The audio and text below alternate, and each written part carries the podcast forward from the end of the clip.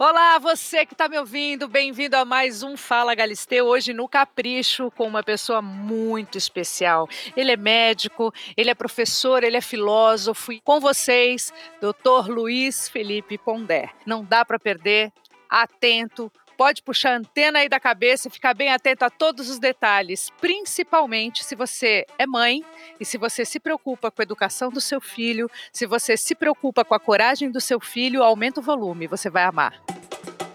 Eu tenho um babado para te contar, amiga. Lembra daquele vestido que eu comprei? Você não vai acreditar o que meu marido falou ontem. Sério. Fala, Galisteu. Pondé, querido, da última vez que a gente conversou, você me comentou sobre o novo normal, não sei se você lembra. Eu claro fiquei bem assustada. Aliás, Pondé, para toda entrevista que eu faço, tem uma, uma colocação sua, assim, eu sempre lembro de alguma coisa que você me disse, em especial para a gente não romantizar a quarentena, porque o ser humano não vai voltar melhor.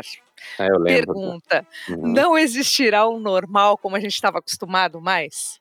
Olha, veja, assim, como eu falava para você e eu escrevi algumas colunas na Folha sobre isso, a única forma da gente ter alguma percepção um pouco menos, digamos, delirante do futuro é olhando para o passado. Porque é a mesma espécie que já enfrentou inúmeras pandemias. E, a, como eu dizia para você, na nossa época a gente tem uma mania de se achar muito especial. Tudo é especial. Não é à toa é que as crianças estão crescendo se achando o máximo e super é, incapazes de ser resilientes e querem que o mundo as ame o tempo inteiro, porque é o narcisismo epidêmico. Então, assim, olha, uh, é possível que a gente saia no primeiro momento, quando eu quero dizer primeiro momento, digamos, no próximo ano, vai, os próximos 12 meses, a gente saia medindo temperatura nos ambientes e considerando isso normal, que mais pessoas trabalhem em home office e considerem isso normal, apesar que isso vai gerar provavelmente mais divórcios, mais brigas, né, entre os casais. Máscaras e álcool gel, acho que já vai fazer parte, né? É, então, quando teve H1N1 em 2009, não sei se você lembra que o álcool gel pegou começou a ter álcool gel nas universidades, que eu sei nos banheiros da PUC da FAP, começou a ter álcool gel em empresas, já tinha pegado, talvez pegue mais agora, mas tem muita gente não usando álcool gel já, aqui em São Paulo, na medida em que a epidemia parece ter, de alguma forma, estancado, né? No sentido de que já morreu muita gente, e agora já está se falando, é, talvez a imunidade de rebanho não seja necessário tão, um número tão alto, talvez uma porcentagem mais baixa. Na verdade, Adriane, o furor interpretativo atinge até a ciência. Todo mundo querendo explicar o que está acontecendo, e aí você vai ler textos da gripe espanhola, parece que foi escrito hoje. Então, respondendo para você, nos próximos 12 meses é possível que a gente use mais álcool, é possível que tenha mais gente paranoica, é possível que tenha mais home office. Mas aqui cinco anos eu acho que ninguém vai lembrar dessa pandemia. Nem vai lembrar Meu que Deus. Como é, ninguém olha, lembrava aqui... da espanhola, Adriane. Há seis meses atrás ninguém é lembrava é verdade, da espanhola. Eu não lembrava mesmo. Ninguém lembrava. Eu também não lembrava. Matou muito mais gente. É verdade. Matou muito mais gente. Porque, inclusive, não tinha UTI. Meu Deus, Naquela época sabe não que eu tinha tava. Eu UTI. tô, né? eu tô em Portugal. É, não, tinha UTI, pois é. Eu tava aqui ouvindo umas matérias Você em está em Portugal. Portugal? Eu tô, eu tô em Portugal trabalhando. Aliás, para entrar aqui foi muito curioso, porque para conseguir entrar em Portugal, você tem várias barreiras de polícia, de do exército, eles te medem a febre, você tem que entregar toda a sua documentação porque as fronteiras estão fechadas. Então, se você não tem passaporte europeu, você tem que ter uma carta convite, você tem que ter a liberação do consulado, você tem. Então, é uma coisa bem demorada. Diferentemente do Brasil, que para você sair do país não tem um álcool gel, não tem distanciamento social no aeroporto. Eu fiquei impressionada com a diferença de, de postura. Isso me deixou bem impressionada, aliás, mal impressionada, é, porque Com Portugal ou com. A Brasil? gente sai de dentro de casa, aqui, com o Brasil, com o Brasil, porque as- o nosso aeroporto está funcionando como, como se não houvesse amanhã, entendeu? Só tem uma pessoa que te mede a febre lá onde fica o passaporte. Até o o passaporte é você o- não tem distanciamento social. Sabe como é o, o- como que o Brasil funciona nisso? Funciona mais ou menos assim: vai haver amanhã. Alguns vão sobreviver, a maioria. É como se fosse um investimento, é, é assim coisa meio pré-histórica. Agora, a Europa está como sempre foi, né? Fechada, né?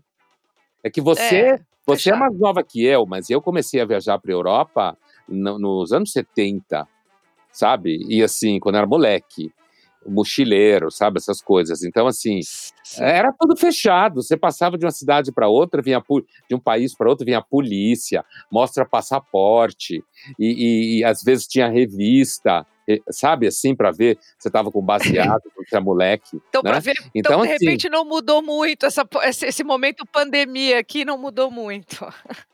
É, voltou a ser o que era antes. Mas depois melhora. Esse negócio aí vai melhorar quando melhorar um pouco a pandemia. Vai ficar um tempo desse jeito aí, voltando a ser o que era. É, você sabe que, então, eu ia te contar que eu estava assistindo uma, um, um, programa de notícias e segundo uhum. uma pesquisa em Oxford, eu tenho um pouco de medo dessas pesquisas, porque são tantas pesquisas e acho que algumas, algumas realmente são verdadeiras e outras tantas as pessoas adoram falar que, segundo uma pesquisa, para mandar uma notícia, um fake news ou uma opinião própria, sabe? Eu tenho essa uhum. sensação às vezes. Uhum. Mas é, que, segundo a, uma pesquisa feita em Oxford, uh, a imunidade do ser humano que já pegou o coronavírus é, são só apenas são três meses e a gente está com essa, com essa ideia de que a pessoa não pega de novo. Então, menino, isso causou um pânico quando, quando caiu essa notícia, caiu como uma bomba aqui, sabe? Olha, Adriane, é, assim, deixa eu te dizer uma coisa. Uh, tem as notícias falsas e tem as notícias verdadeiras controversas. A ciência, ela não é o que o senso comum pensa que ela é, tá? Eu, assim, eu uh, dediquei à, teoria da ciência muito tempo da minha formação, né? Porque quando eu decidi que eu ia deixar de ser médico para ser filósofo, então eu na faculdade de filosofia no começo, apesar de que eu adorei minha opção, estou muito feliz e tal, eu uh, eu percebi que eh, nas ciências humanas as pessoas viajavam um pouco na maionese, né? Vi, é, é, brisar como os alunos falam hoje em dia. O professor está brisando. Está brisando. brisando, é. Então, assim, uh, o que, é que eu quero dizer com isso? É que, assim, a ciência não é o monolito que o senso comum pensa que é. A ciência é controvérsia, contenciosa, cheia de protocolos, cheia de instituições, muitas vezes de vaidades, cheia de disputas internas, não significa que não exista conhecimento científico. Conhecimento, existe um método científico. Esse existe de forma objetiva. Os resultados dele, às vezes, não são óbvios. Então, olha, se sabe muito pouco. Eu lembro no segundo ano da faculdade, o professor de imunologia, foi um professor muito marcante que eu tive na faculdade, ele dizia: não sabemos nada do sistema imune, tá? Isso já se falava em textos médicos da gripe espanhola. Continua não se sabendo muita coisa, Adriane. O que acontece é que quando, com essa pandemia, com esse furor informativo, que o mundo foi tomado pela pandemia e essa necessidade que as pessoas têm de querer saber alguma coisa definitiva. Aí, quando começa a vir à tona, a imunidade de gripe sempre foi uma imunidade de perna curta, como se fala. Tanto é que tem vacina todo ano, não é? Ao mesmo tempo, ao mesmo tempo, já no período da espanhola, da influência espanhola, já os textos da época, que alguns deles parecem ter sido escritos hoje, tá? Hoje, já se falava que ah, nas epidemias ah, vi, ah, respiratórias, que é o caso daquela e o caso dessa, aparentemente ninguém sabe o que acontece, mas às vezes a, a, reinfecção é menor do que a, a primeira infecção. E o resultado é que isso talvez seja por conta do sistema imune. Só que ninguém sabe como ele funciona e ninguém consegue detectar exatamente. Então, eu espero, sabe, quando você está falando lá de eu sou contra romantizar, e sou mesmo. Eu acho que romantismo só serve para criticar o capitalismo. eu acho que eu estou romantizando, vem o Pondé bem grandão na minha cabeça. Não romantiza a quarentena. Mas é assim, eu acho que o romantismo é importante como crítica ao capitalismo, no sentido filosófico e tal, mas não é o nosso assunto aqui.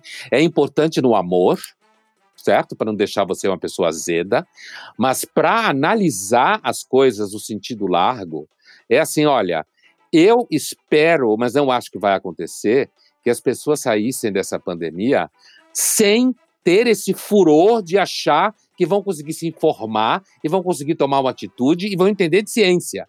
Porque não vai acontecer isso. Se a gente ficasse um pouco mais humilde, né? assumisse um pouco mais a nossa ignorância. Mas isso nem os médicos e cientistas assumem. Os médicos, no começo, falavam: não, não pode usar máscara. Por quê? Porque ninguém sabia direito. E eu acho, Adriane, que nós vamos sair dessa pandemia assim, ó. Outro dia eu conversava com os médicos e eles falavam assim: olha, é, talvez a gente consiga sair dessa pandemia com as crianças sabendo uh, que é importante lavar a mão. Mas isso já se saiu da espanhola. Escovando o dente, lavando a mão, né? Que, que, eu acho que essa daí vai trazer medição de temperatura em ambientes públicos durante um tempo, como uma prática normal, mais uso de álcool gel como uma prática normal durante o tempo, né? Mais cadeiras separadas dentro de avião, coisas assim. Fronteiras mais duras em países europeus, americanos, australianos, países mais organizados, com Estado mais organizado. Isso vai acontecer durante o tempo, tá? Acho que vai ter mais empresa em, em online, isso vai gerar muita disfunção afetiva nas famílias, muito problema, tá? Separação, briga de casal já tá ruim, vai ficar pior. E só, esse é o novo Nesse normal. Momento, a gente precisa ter, ter coragem para enfrentar essa realidade? Tem a ver com coragem? A gente sempre precisa ter coragem o tempo inteiro. Para esse momento, sim. Mas o que eu quero dizer, vou dar um exemplo para você. Imagine que você está trabalhando em casa, está fazendo home office e que você é, por exemplo, uma terapeuta, uma psicanalista, tá? E tá, tá indo Quase todos os pacientes foram para o online. Um ou outro que tem problema de privacidade não foi, porque de repente você está falando uma coisa e, e, alguém ouve, certo? E você pode falar segredos em terapia. Então, alguns pacientes não aceitaram ir para o online porque não estavam desesperados e tinham problemas de privacidade em casa. Eu tenho um, um Alguém me contou recentemente, mas não lembro mais quem foi, que na casa dela, quando ela sai para correr de manhã, tem uma vizinha fazendo terapia no salão de festas, falando baixinho, com, com o celular, numa situação extremamente constrangedora. Por quê? Porque ela não pode fazer terapia em casa. Agora, imagine o parceiro ouvindo isso, que a, a mulher tem que fazer terapia embaixo, o que, que ele vai pensar? Do que, que ela está falando? É claro, certo? tá falando de mim, tá falando do relacionamento, é, então, tá falando então, coisas que, que, ela, que, a gente, que eu não posso saber, segredos, então, né? Então, então, quando eu ouço esse fetiche sobre essa romantização toda com, com, com home office, eu tenho vontade de, de dar risada ou de chorar. Porque, assim, se você for sozinho, o home office é ótimo. Ou se você não tiver segredo na vida. Porque, inclusive, quando você está trabalhando, pode aparecer coisas também que o outro não pode ouvir. Então, assim, eu vou dar um exemplo da coragem. Alguns analistas estão voltando para o próprio consultório porque estão com medo de sair de casa mas estão indo atender no consultório, mas continuar atendendo online. Por que, que eles estão fazendo isso? Porque, como eles são, os bons analistas são especialistas em natureza humana, né? Fora aqueles que mentem, dão terapias tipo, é, vou ensinar você a ser feliz em três passos, ou ensinar você a ter prosperidade em quatro passos. Terapeuta sério, né? É um especialista em natureza humana. Então, ele sabe que até ele ou ela, para retornar à vida, se ficou trancado em casa o tempo inteiro, ele vai ter que. Primeiro, ele vai para o consultório dele, fica lá, atende lá, e aí começa a trabalhar a coragem dos pacientes que estão com medo. Um outro paciente quer voltar, então volta, os outros continuam. Entendeu o que eu estou querendo dar entendi. exemplo de coragem? Você claro, viajou, eu, fez, eu viajei dentro do Brasil para dar aula na PUC do Rio Grande do Sul, que voltou, ainda que os alunos estão à distância, nós temos que dar aula lá gravado, no equipamento deles, porque tem uma parte EAD clássica lá na PUC do Rio Grande do Sul. Então, eu viajei, para mim foi uma experiência, eu gosto de viajar, e foi uma experiência muito boa. Assim como ir toda semana na TV Cultura é muito bom, porque você vê pessoas, e tem pessoas por aí que acham que tem um apocalipse zumbi, Adriane, no mundo, e não tem apocalipse zumbi. É tem verdade. gente trabalhando, é gente verdade. enfrentando o dia a dia Só que isso é prático, é isso que eu estou querendo dizer com essa história toda, é prático. Você tem que ir para Portugal, você tem que ver como as coisas estão, você tem que voltar, você tem que ver que não aconteceu nada com você, com sorte, né? E aí você toma cuidado na viagem, e aí você volta, você vê que o mundo. Agora, quem está em casa o tempo inteiro, inclusive jovens de classe média alta, cagando de medo, morrendo de medo, sem querer sair É verdade. Eu coloco uma foto minha no Insta, você não tem ideia do que eu escuto às vezes. Escuta, a pandemia acabou? Olha Como aí. você tem coragem de sair de casa? Eu Olha falo, gente, aí. porque eu tenho que trabalhar. Eu, tem Olha horas que a aí. gente não escolhe, a gente tem que trabalhar. Ah, Não, mas não tem cabimento. Você tem a sua mãe, você tem a sua tia. Eu tomo cada sermão, porque eu coloco às vezes uma foto minha aqui. Sei. E aí, às vezes eu explico e outras vezes eu deixo para lá. Mas é curioso porque eu, eu queria saber sobre coragem, Pondé. Se a gente. Todo mundo tem coragem? A coragem a gente aprende a ter? Ou todos nós somos covardes e desenvolvemos a coragem? Olha, não tem uma resposta definitiva para a questão se a gente nasce assim ou assado, né? Não tem o que dizer sobre isso. Não, não tem ferramentas de conhecimento que nos autorizem a dizer nada acerca de que se nós Somos assim coragem, assado? Ah, é, não sabia. não dá, não dá, pra, não tem como dizer isso. O que é, é- isso já é discutido, por exemplo, já pelo Aristóteles há 2.300 anos atrás, né? Isso da coragem, se é, na- se é inato ou não, eu quero dizer. E, e não dá para saber, assim. Talvez seja genético, tenha famílias de pessoas mais corajosas, inclusive porque é difícil medir a coragem, né? É, É, porque é difícil entendeu? medir também a quantidade, de, o tamanho dos medos, né? Porque uma coisa está bem ligada à outra, né? Então, é muita variável. Por exemplo, Aristóteles dizia que a coragem não é o oposto da covardia. Ela é, uma- é um terceiro comportamento que é nem covardia nem temeridade, que é o oposto da covardia. Então, ele dizia assim: olha, que, que, quem é o corajoso?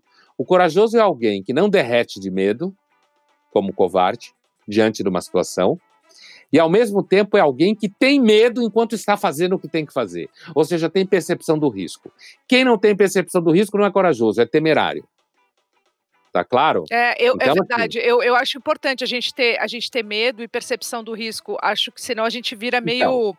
é, como é que fala? Destemido demais, né? Não sei se é bom ser Temerário. destemido demais. É, Temerário. Exatamente. É, temerário. Você, na realidade, está incorrendo na temeridade, né? E agora, o que o Aristóteles fala, e o que ele fala, eu estou falando do Aristóteles, porque até hoje o que ele fala é do que há de mais claro sobre isso. Né? Assim, é uma das coisas que a gente aprende quando estuda filosofia, é que tem coisas que foram faladas há dois mil anos que às vezes é melhor do que se fala hoje, tá? Ai, Isso é uma que coisa a importante de se a entender. filosofia fosse assim, do né? jeito que você fala, dá vontade de começar a aprender filosofia agora, de te ouvir falar, porque parece tão simples. É, é, é claro que tecnicamente não é simples assim para a formação, né? Mas então, olha, veja, o, que, que Aristóteles fala? A coragem é uma das maiores virtudes estudadas pelo Aristóteles, entre outras, né? A coragem é, como toda virtude, ela é uma ciência da prática. Ela não é teórica. Então, você só experimenta a coragem, como qualquer outra virtude, realizando a virtude. Por isso que eu dei o exemplo dos psicanalistas. E a- a- o que ele diz é o seguinte: quan- quanto mais você pratica a coragem, melhor você vai ficando. Então, assim, você não pode sair, ou tem medo de viajar por causa da pandemia. Aí você começa a viajar e aí você vai percebendo que você não morreu, que o mundo está funcionando e que você faz coisas lá que foi legal porque você foi. E aí você volta e aparece um outro convite e você vai. Então, a coragem é uma experiência prática. Agora, você perguntou se todos somos covardes e tal. Se compararmos o comportamento corajoso com o comportamento covarde ao longo da história, a tendência maior é a covardia. Isso já fala Tolstói no século no século XIX, na literatura dele Guerra e Paz, ele discute isso entre outros autores, né? É, então, eu estou agora, eu retomei, estou escrevendo outro livro sobre russos, né? Eu escrevi um sobre Dostoiévski em 2003. Agora estou ocupado com vários autores, inclusive Dostoiévski, estou mergulhado, toda hora estou dando exemplo de russo. Então, assim, o Tolstói, ele fala em Guerra e Paz, assim, em que sentido? Nas batalhas, a ideia da coragem é muito raro. Se fala disso para construir é, é, heroísmo. Mas o que as pessoas normalmente fazem no dia a dia é fugir de situações de risco.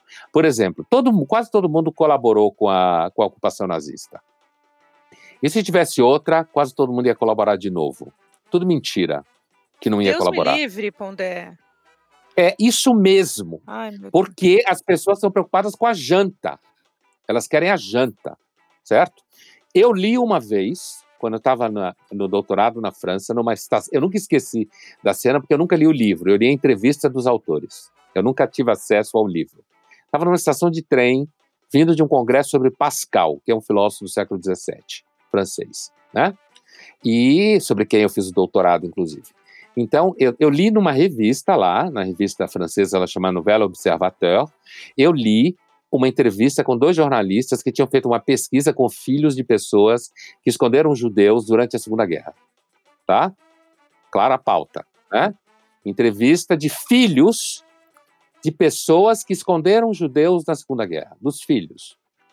E a temática geral era raiva dos pais que esconderam judeus em casa, o problema não era ser judeus. O problema é qualquer um que se escondesse que colocasse risco na família, tá? O foco não eram judeus. O foco eram os filhos de pessoas que esconderam judeus porque os judeus estavam sendo caçados pelos nazistas. Então os filhos ficavam muito putos com os pais. Achavam que eles não amavam eles, porque estavam colocando que eles em horror, Pondé, como o ser humano é ruim. Eu tô chocada é, com o que você está me falando. Não é ruim, Adriane. É assim, é a virtude é uma coisa suada difícil. alguns filhos diziam que os pais respondiam para eles: eu não conseguiria viver se eu não fizesse isso, eu ia ter vergonha de mim. Na verdade, a coragem é exceção. Para eventos dramáticos, tá? Você pode identificar como coragem uma mãe que queria ter filhos sozinha, que sai todo dia para fazer faxina, que uh, é obrigada a lidar com as doenças e os problemas dos filhos. Você também pode entender coragem nesse nível.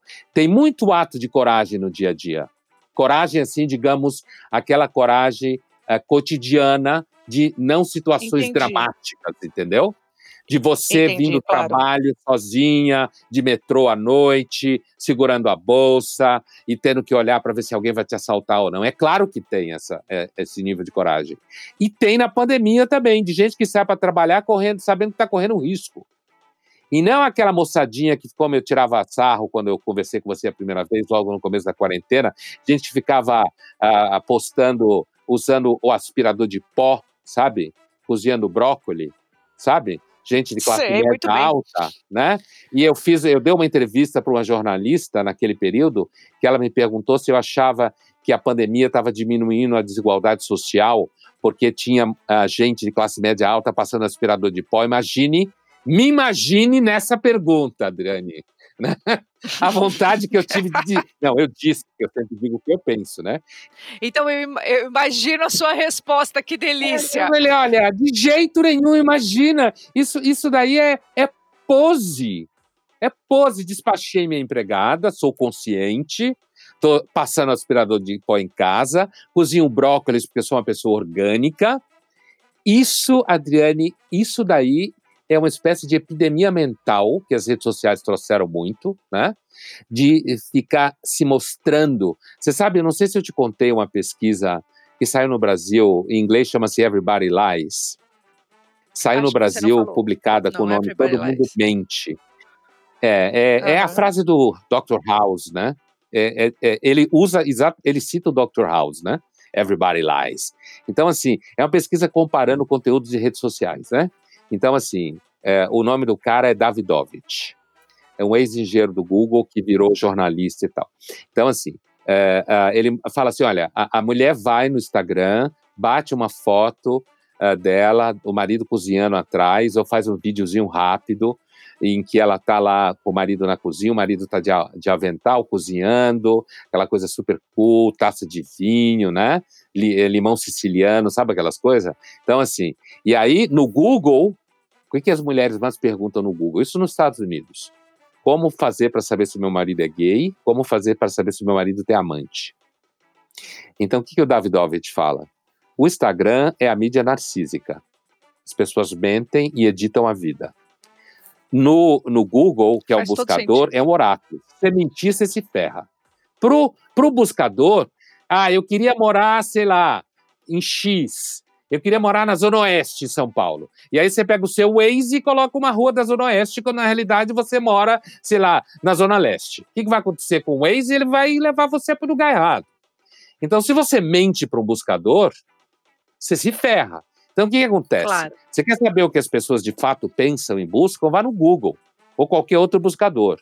Agora, se você quer ver como as pessoas gostariam que a vida delas fossem, vai no Instagram. Vai para o Você quer Instagram. saber como as pessoas gostariam que os outros achassem ela inteligente, vai ver os textões do Facebook. Quer dizer, então, assim, é- é- essa, essa coisa da, ah, da covardia, da coragem e a coisa da desigualdade social que a jornalista me perguntava, é óbvio que não.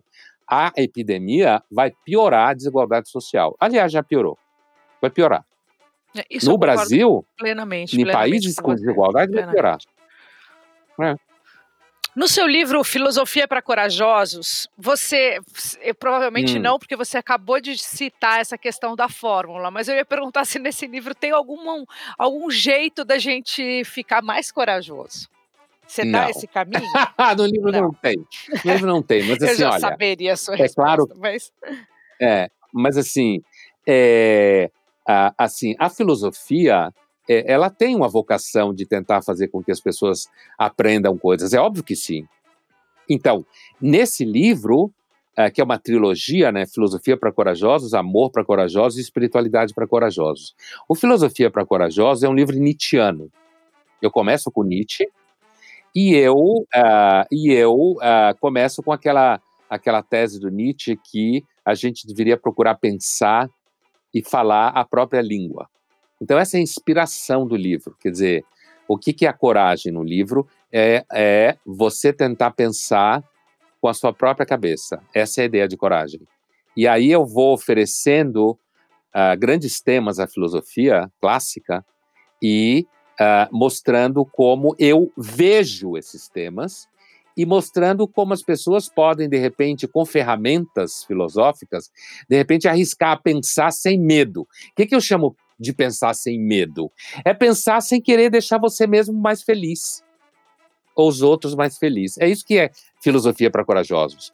É entender que se você pensa só para se deixar feliz ou deixar os outros felizes, você está pensando covardemente, e aí vai pensar mal e vai conhecer a realidade mal. Só que isso dá muito dinheiro, entendeu, Adriane?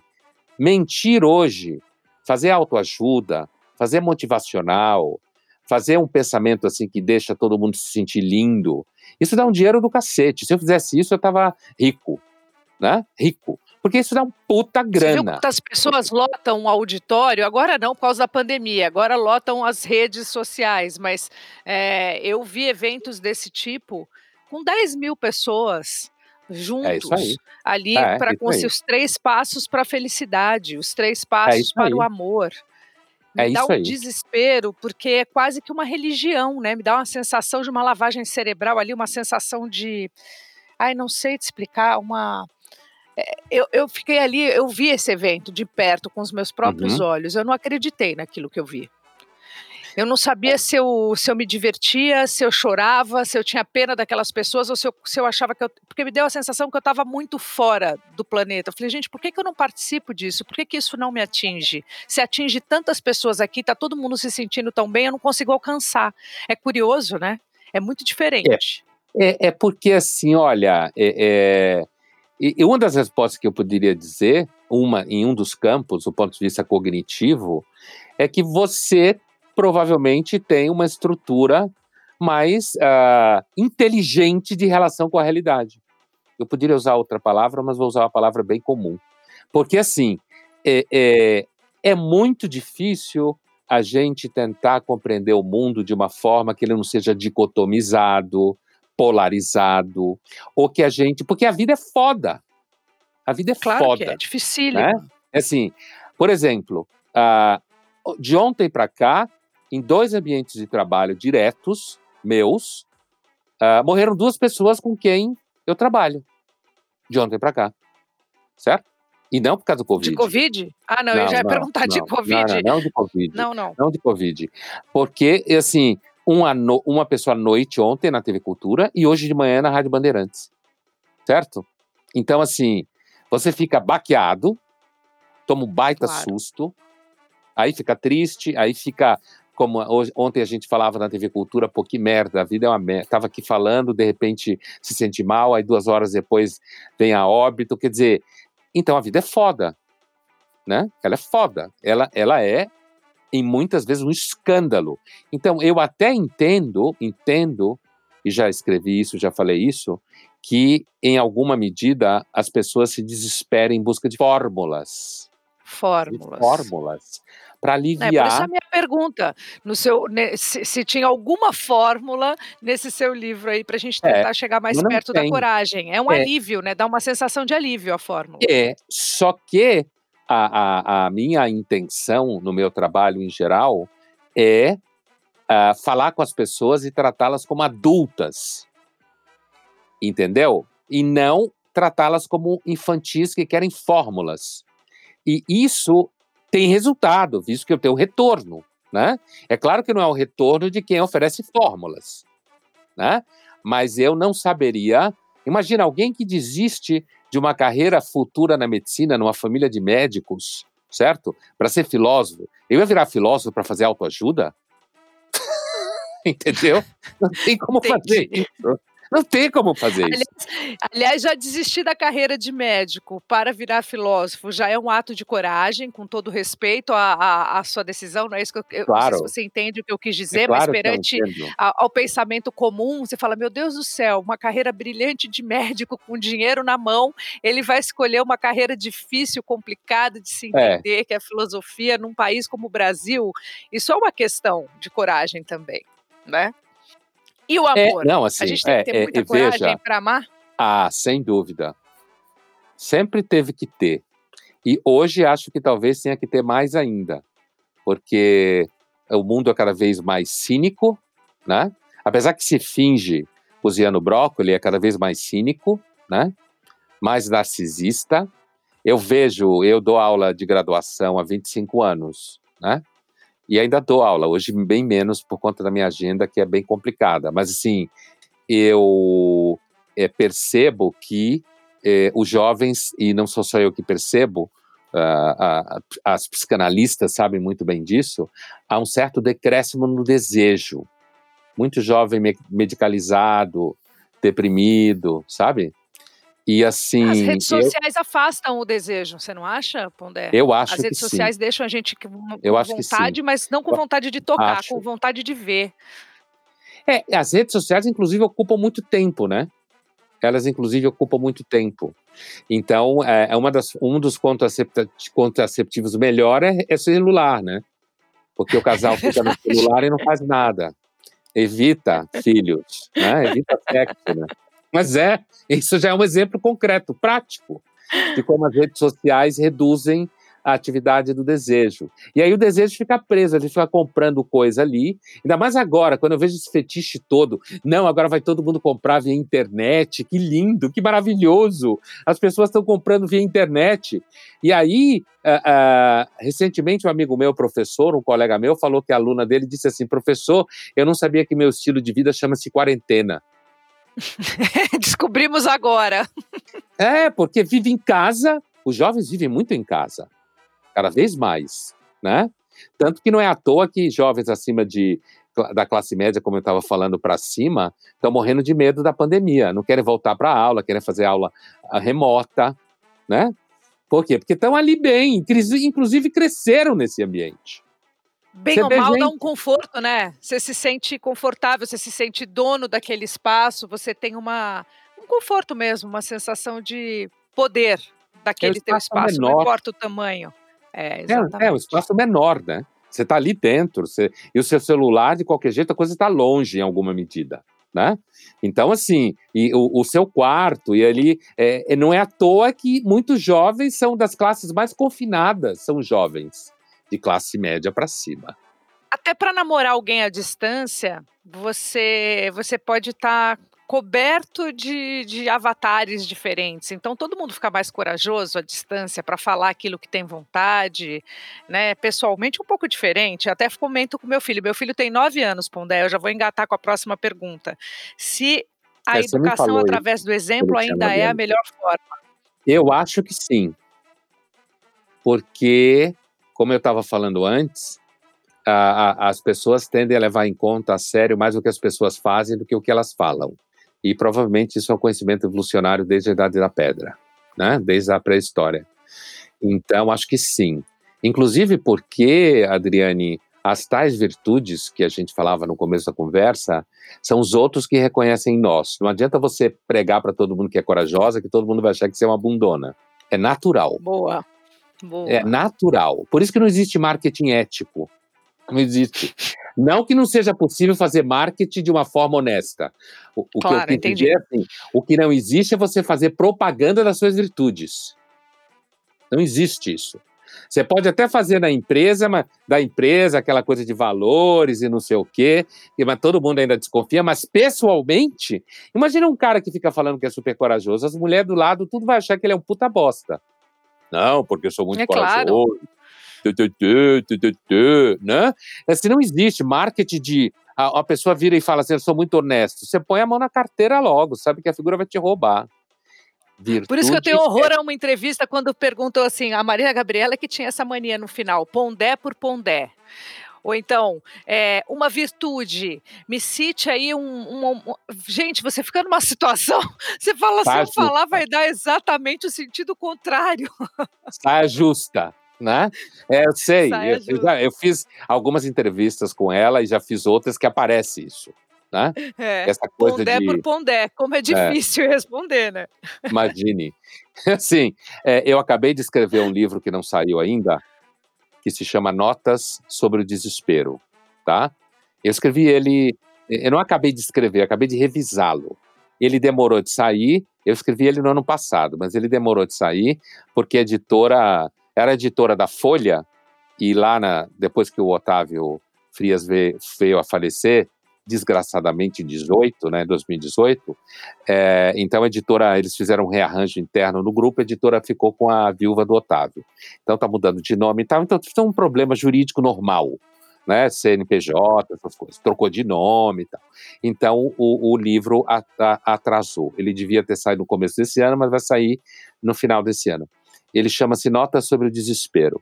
E a última frase do livro, que quem me lembrou foi a editora, porque eu esqueço as coisas que eu escrevo, a última frase do livro, eu esqueço sempre. Eu não esqueço o que eu leio dos outros, mas o que eu escrevo eu esqueço. É assim, a última frase do livro que ela adorou é a seguinte: quem me dá esperança são os outros. E isso é absolutamente verdadeiro. Absolutamente verdadeiro. Porque, por isso que essa coisa de acredite em você mesmo eu acho brega e acho duvidoso. Né? Não, acredite em você mesmo. Né? Então, assim, por isso que ah, é- essa, é- essa tua pergunta sobre se a gente deve ah, ainda a educação pela, pelo exemplo é o melhor, você falando do teu filho, eu continuo achando, e a filosofia tende para essa posição. No seguinte sentido, a virtude é tímida. Ela é tímida. Ela não fala de si mesma. Ela é ação no mundo. E os outros veem a ação. E os outros reconhecem. Todo mundo sabe disso, Adriane. No trabalho, na família, entre a... todo mundo sabe que a virtude é tímida e que ela é prática. Ela não é teórica. Então, quem é pra os outros sabem alguém que a- é. Quem é honesto, os outros sabem quem é. Pode dizer, diga. Dá para ensinar alguém a pensar? Dá sim, claro. Dá sim. Não é uma coisa que você ensina em três passos.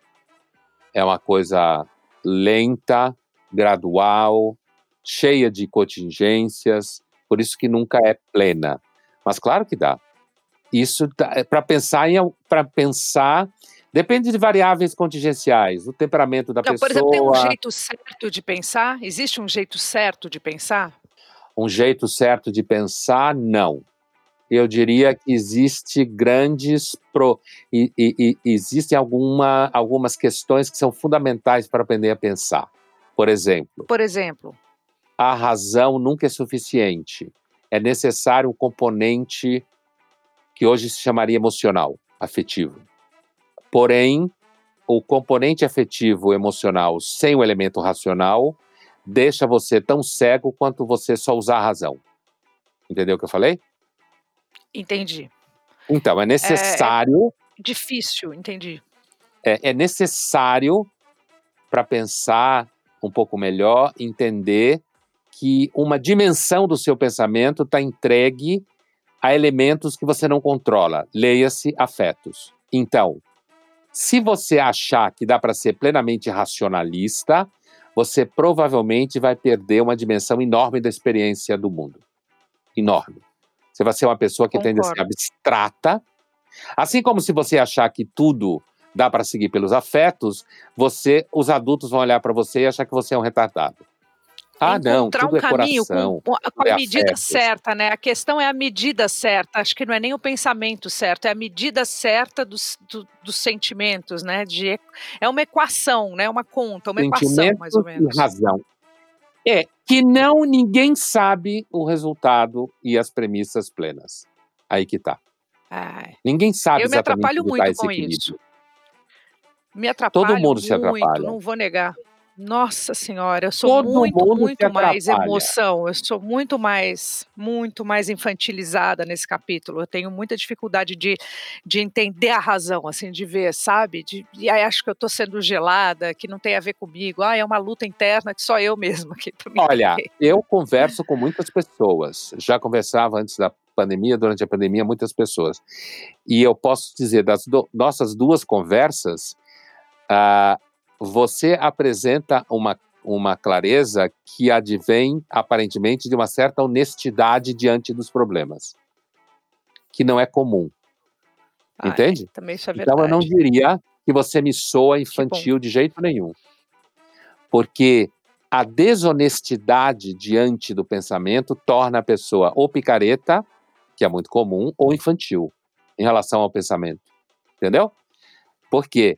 É, porque aí você, você sendo desonesta, você vai enganar os outros e a você, ou então você vai ser meio boba, meio bobão, porque você não consegue lidar com a dimensão de ambivalência da realidade. Que normalmente, Adriane, as pessoas adquiriam com a experiência de vida, os mais velhos.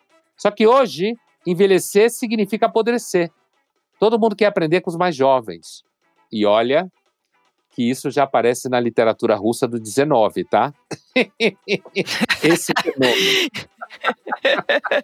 a gente está falando de educação dos filhos, eu não tenho como, como deixar para lá. Assim, como é que você vê a educação do futuro do, do, no Brasil, assim, a educação do brasileiro? Olha, se a gente for falar em termos sociais, econômicos, eu acho que a gente pode melhorar se a gente tiver governos menos escrotos. O que é que eu quero dizer com isso? professor ganhar um pouco mais, a, a sala não ser tão suja, ter mais equipamento, entende? Isso que eu estou chamando de social e econômico. Dá para melhorar, porque é mais fácil. Do ponto de vista do amadurecimento dos jovens, eu acho que a educação é, e não só brasileira, de forma nenhuma não só brasileira, eu acho que a tendência é piorar. Ficar mais infantil. Os jovens hoje entram na universidade com amadurecimento mental de quem estava, sei lá, no ensino, como chama? Médio.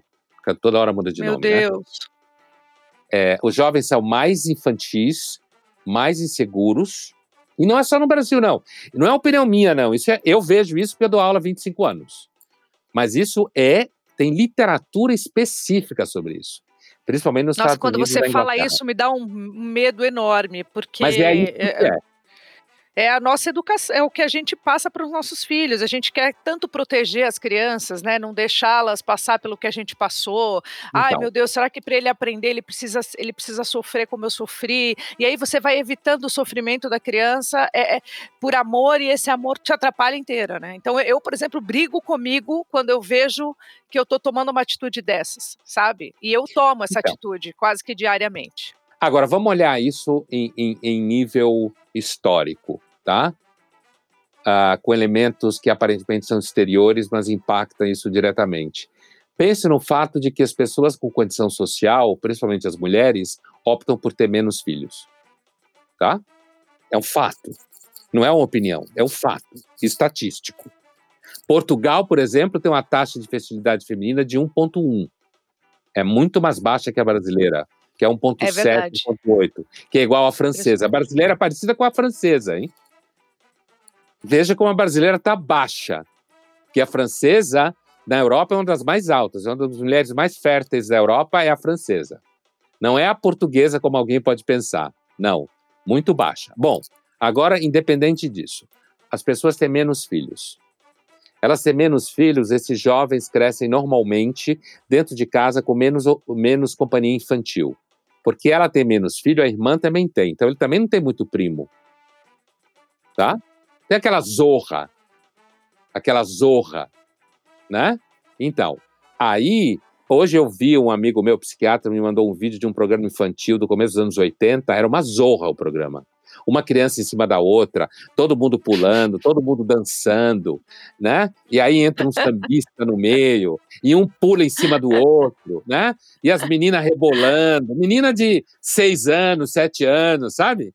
Hoje já ia alguém dizer, não, porque isso estimula não sei o quê, não, porque pulou em cima, machucou, não, porque estava rindo muito alto. Né? Bom, aí imagine que essas crianças, portanto, elas vão ficando raras. Os pais concentram todas as neuroses sobre esse pequeno ser. Antes tinha 10, morria 5, não sabia o nome, sobrava 5. Né? Nem sabia o nome direito dos que morreram. E nem sabia direito do que Deus morreu. Morreu porque morreu. Né? Agora não, agora só tem um. No máximo dois, ou um, cada vez mais. Então, todas as neuras todas essas expectativas se concentram em cima desse ser. E ele cresce num ambiente em que, se ele faz um risco no papel, ele deve ser um Picasso. Tá? Esse exemplo não é meu, é de uma psicóloga americana, num livro de 2006 chamado Mas faz Generation todo sentido, Pondé. Eu estou aí dentro dessa então, história. Então, Continua, eu, que eu tô Eu não cheguei na escola ainda, né? Agora vem o momento escolar. Então, é, essa mãe, esse pai, agora tem os pais também enchendo o saco e querem ser mais mãe do que mãe, né? Esses caras que usam coque também na cabeça, tem. em cima. É. os caras querendo disputar a capacidade de, de, lidar com criança. E aí também entra o debate feminista no meio, enrola tudo, né? Porque, assim, e, ó, mulher sabe lidar com criança muito melhor do que cara. É claro que tem caras que sabem lidar bem, é óbvio. Tem temperamento, situações. Mas, assim, se for para dar uma criança na mão de alguém, eu prefiro dar na mão de uma mulher, mil vezes. Se tiver que escolher estatisticamente, dá para a mina, porque ela vai saber melhor o que fazer com aquele negócio. É claro que tem caras que sabem. Então, não é questão de preconceito, né? É questão de que é, que hoje todo mundo mente sobre um monte de coisas, né? Bom, imagina que chegou a hora de ir para a escola. Não tem coisa pior do que pai e mãe que se metem em escola. Quando eu falo com escola, eu falo assim, pelo amor de Deus, não fala para os pais irem para a escola. Eles enchem o saco. Minha filha, que tem 28 anos, acabou de fazer 28 anos, e eu, eu era um pai, eu era um desses pais bem participativo, porque eu e minha mulher já trabalhávamos. Eu vim de uma casa que minha mãe trabalhava o tempo inteiro, que não era comum na minha geração. Minha mãe parou de trabalhar, eu tinha 18 anos, né? Porque ela fez, ela era funcionária de carreira.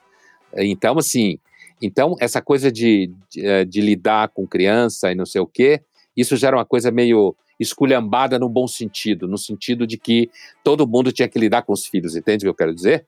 Então, assim, então eu, eu para mim, esse, esse era uma máquina meio normal, né? Bom, mas aí a reunião de pais e mestres, não sei o quê.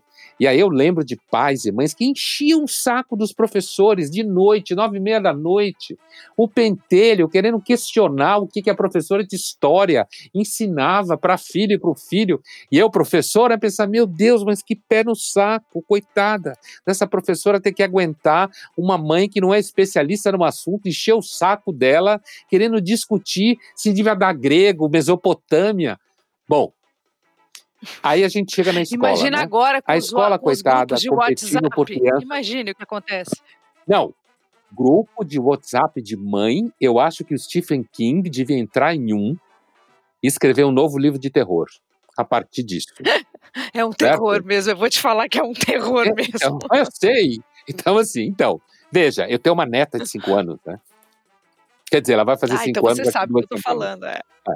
Então, então é uma neta de que vai fazer cinco anos agora. Então, assim, bom, aí o que, que acontece? Você vai para a escola, chega na escola, a escola está competindo por jovens que existe cada vez menos.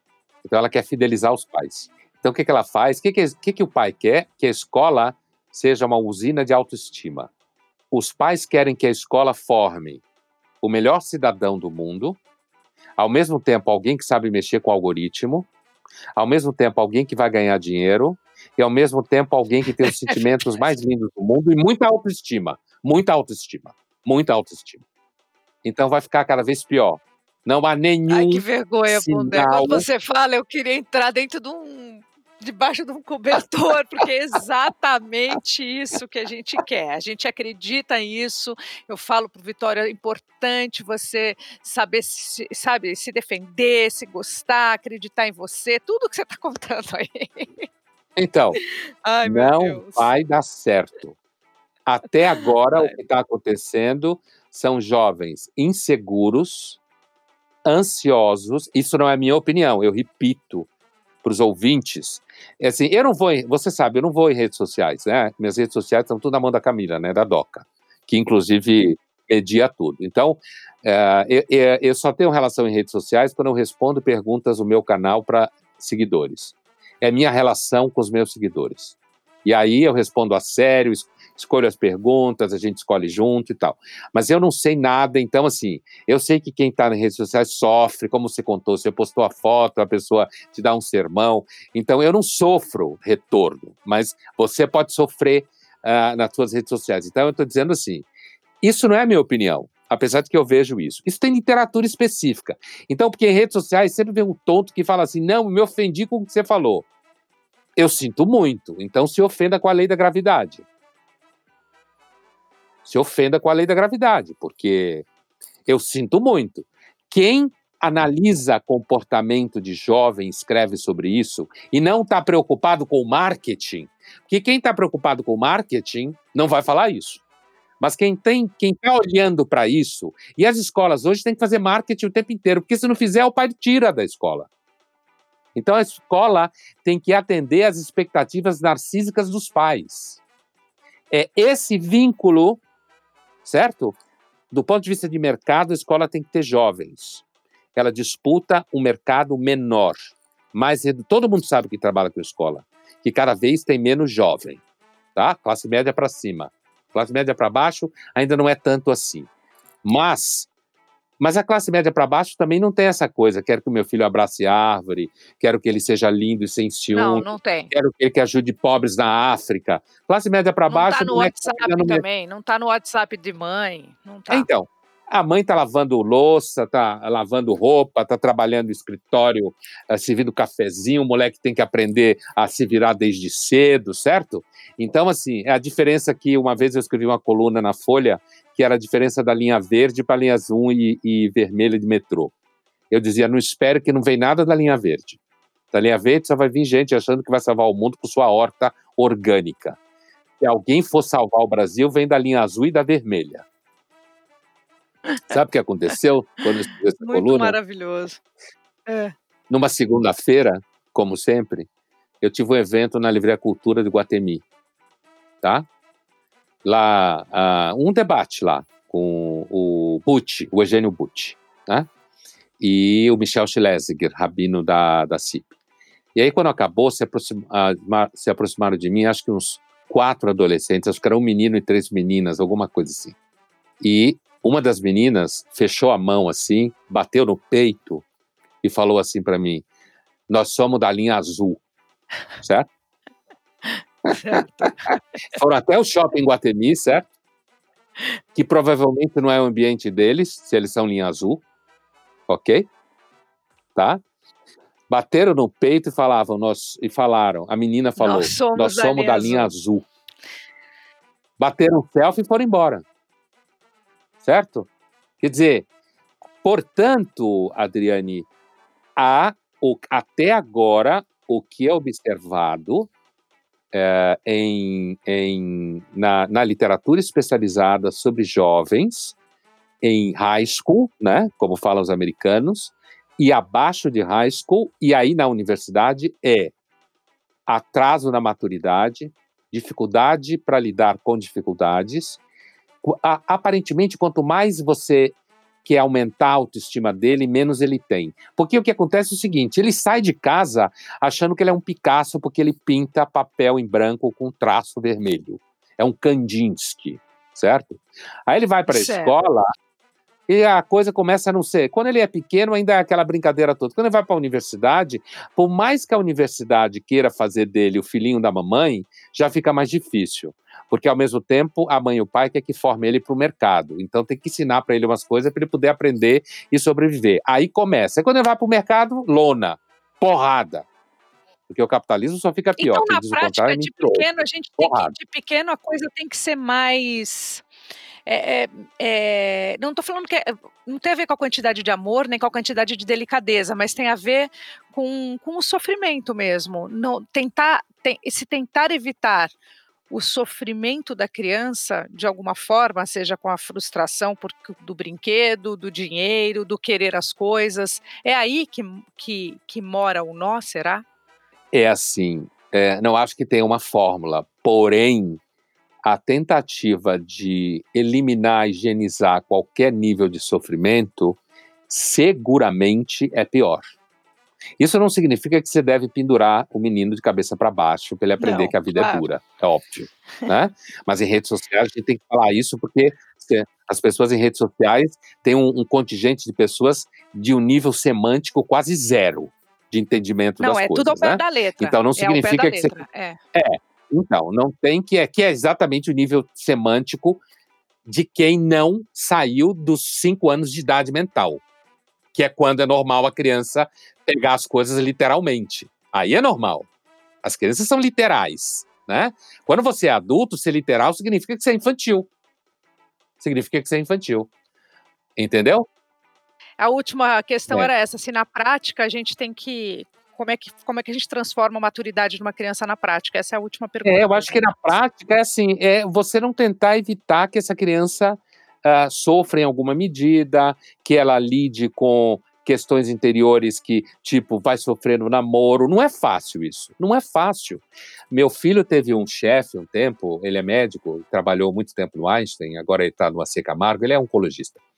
E ele, ele o, o chefe dele, que é um grande oncologista aqui em São Paulo, ele costuma dizer: em matéria de filhos, o pior são os primeiros 40 anos.